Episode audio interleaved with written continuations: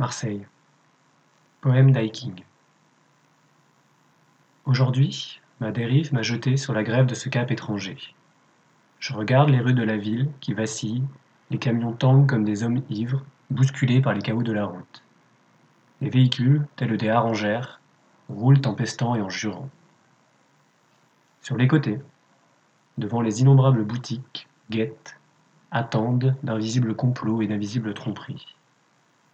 Le vacarme du marché, pareil aux acclamations de milliers de spectateurs s'échappant d'un stade, me frappe de sa vague sonore.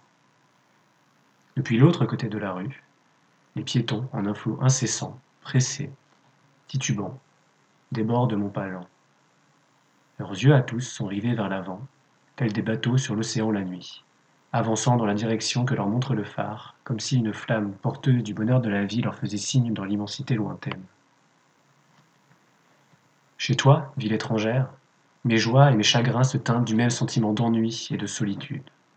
Comme un chameau qui va seul, dans les déserts sans limite balayés par le vent, cheminant de son pas solitaire, solitaire.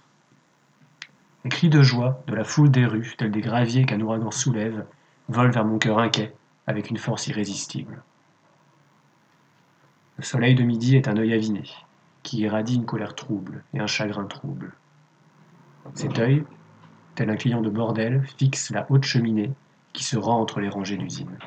Cheminée, femme violée par le capital, crachant avec mélancolie au-dessus de ta tête un nuage de suie semblable à la chevelure éparse d'une épouse abandonnée. Tous ces sacs remplis de marchandises sont comme les crachats gris d'un tuberculeux, que les portes latérales des usines expectorent sans fin. Regardez, les ouvriers arrivent de leur démarche chaloupée. Cette usine gravement malade est comme la mère qui les nourrit. Pour la préservation du lignage, ils sont aussi décharnés qu'elle.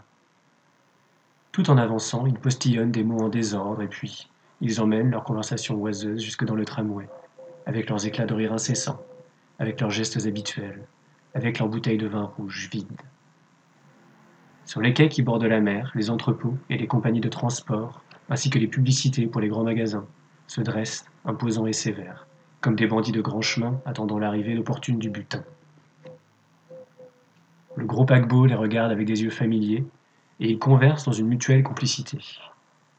Si les propos verbeux, assourdissants qu'ils échangent entre eux sont des phrases d'acier et de minerai, grues et chariots sont leurs bouches étranges. Ah, paquebot, kidnappeur le plus grandiose au monde. Il y a quelques années, dans son ventre, qui m'a transporté jusqu'ici tel un charançon, j'ai vu l'effrayant contenu de ses entrailles. Son insatiable gloutonnerie peut causer à la terre fertile de l'Orient des dégâts plus étendus, plus profonds et plus irrémédiables qu'une pluie de sauterelles ou que la sécheresse. À cause de lui, depuis un demi-siècle, plusieurs peuples ont vu les pages de leur histoire s'emplir de sang et de larmes d'humiliation. Et moi, ce jeune homme déchu, je ne suis qu'un parmi la multitude de ces peuples. Aujourd'hui, ce paquebot va de nouveau, d'un geste désinvolte, me jeter dans son ventre, comme des centaines d'autres voyageurs. Marseille. Sur le point de partir, je crie ton nom. Et moi, de mes yeux qui voient jusqu'au fond de tes crimes et de tes secrets, je te regarde, nostalgique, et j'ai peine à te quitter. Je regarde sur la grève de ce cap, au milieu des clameurs, des clameurs, propageant cette violence et cette folie, ton visage et tes bras géants qui se tendent vers la mer, car toi, tu es le trou de la serrure, de la richesse et de la pauvreté. Tu es l'antre du pillage et de l'exploitation. Ah, Marseille, pays de brigands, ville terrible.